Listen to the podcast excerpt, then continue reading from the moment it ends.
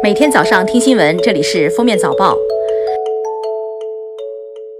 各位听友，早上好！今天是二零一九年五月十一号，星期六，欢迎大家收听今天的封面早报。首先来听今日要闻，今天是世界防治肥胖日。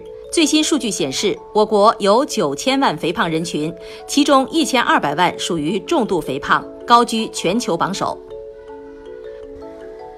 公安部原党委委员、副部长、中国海警局原局长孟宏伟涉嫌受贿一案，由国家监察委员会调查终结，经最高人民检察院指定，由天津市人民检察院第一分院审查起诉。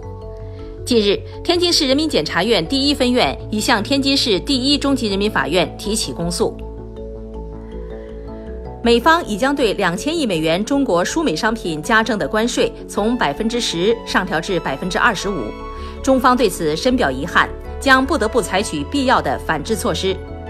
第十一轮中美经贸高级别磋商正在进行中，希望美方与中方相向而行，共同努力，通过合作和协商解决存在的问题。五月十号，中央第五生态环境保护督察组向贵州省反馈回头看及专项督查情况。督查发现，贵州省黔东南州鱼洞河流域煤矿废水治理项目进展缓慢，仍有大量矿井废水直排，鱼洞河黄水污染问题依旧。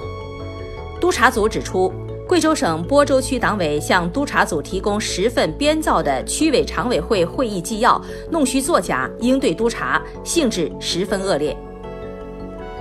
侵华日军南京大屠杀遇难同胞纪念馆在湖南岳阳新确认了五名日军慰安妇制度受害者：九十五岁的林奶奶、于奶奶，一百零二岁高龄的刘奶奶，九十九岁高龄的杨奶奶和九十二岁的吴奶奶。刘奶奶是目前已知的中国大陆地区年龄最大的日军慰安妇制度受害者。五月十号，市场监管总局就西安奔驰漏油事件及相关问题约谈奔驰，指出西安奔驰漏油事件暴露出汽车行业一些长期普遍存在的问题：4S 店收取金融服务费违反法律规定。目前，奔驰已明确要求全体经销商不得以提供金融服务为由收取费用。国家市场监管总局表示。下一步将对汽车销售行业开展专项整治，切实破除消费者反映强烈的潜规则，坚决查处侵害消费者权益的违法行为，加快修订汽车三包规定。五月十号，深交所官网发布公告，决定暂停乐视网信息技术北京股份有限公司等七家公司的股票上市。下面是热点事件。近日，清华大学批量起诉江西数家清华幼儿园事件引起关注。八号，江西石城县清华幼儿园在庭审中称，只因为名字相同，就要求一家风马牛不相及的小小幼儿园赔偿五十万，其实是霸道。据悉，曾有涉清华商标侵权公司被判赔三百一十万后倒闭。五月七号，湖北武汉一女子发帖称，做 SPA 时发现技师的手机正和一男子视频通话，男子上身赤裸。店方称，在无证据的情况下发帖，对店方造成不良影响，店方已对其发起起诉。李女士回应，自己坐等起诉书，并解释此前关机不想发声，是在等待调查的结果。二十八岁的冯浩，无人区失联五十天后获救。近日，他表示进无人区是为亲近大自然，最大的困难是没有食物，出来一口气吃了五包方便面，被吃吐了。因为和两位队友性格不合，所以选择中途离队。五月九号，山西吕梁男子郭某因银行无法取款，竟然造谣银行老板跑路。尽管被证实是假消息，仍有大量储户排队取钱，直到深夜。县长甚至到场喊话辟谣。目前造谣者被拘留。近日，贵州独山县碧桂城的吴先生装修的时候，客厅天花板掉下一块水泥，楼板层里竟然露出了木板和钢筋。吴先生担心存在质量问题，要求退房。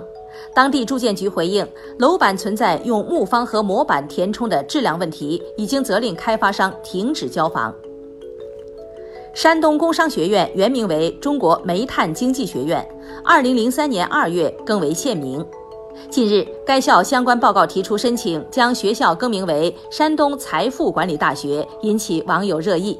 学校回应称，该名尚未最终确定，还需要严格履行相应的程序，也会征求广大校友的意见。更名大学是包括广大校友在内的全体山商人共同的梦想。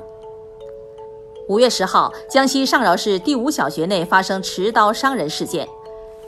经初步查明，嫌疑人王某建系该校的学生家长，因其小孩和受害学生刘某晨发生纠纷，持刀将刘某晨刺伤，后经紧急送往医院抢救无效死亡。目前，嫌疑人王某建已被警方控制，案件正在进一步侦办中。五月九号，张玉溪收到了河南夏邑县人民法院国家赔偿款一百二十一万元。张玉溪称，他对赔偿结果基本满意。一九九二年，张玉溪因涉嫌故意伤害致死罪被羁押近十年，期间真凶归案。最后来听国际要闻。当地时间五月九号，世界首富亚马逊创始人杰夫·贝索斯在美国华盛顿的新闻发布会上展示了旗下太空公司蓝色起源的蓝月月球着陆器，并称希望能在二零二四年开始载人探月计划，帮助美国宇航员重返月球。五月九号，尼日利亚警方公布，他们近日成功解救二十七名人质，其中包括五名被绑架的中国公民。四月十五号，这五位中国公民在尼日尔州中部被绑架。五月五号，警方在卡杜纳州附近的丛林将人质救出，五人均未受伤，两名绑匪在交火中身亡。当地时间十号，据韩联社援引韩军方人士消息报道称。韩美军方经判断后认为，朝鲜九号发射的飞行物系短程导弹。当地时间五月九号，著名球星贝克汉姆在英国伦敦出庭，因在驾车时使用手机，贝克汉姆被判禁驾六个月，罚款七百五十英镑。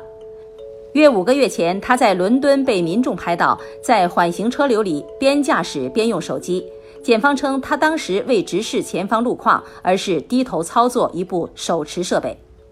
感谢收听今天的封面早报，明天再见。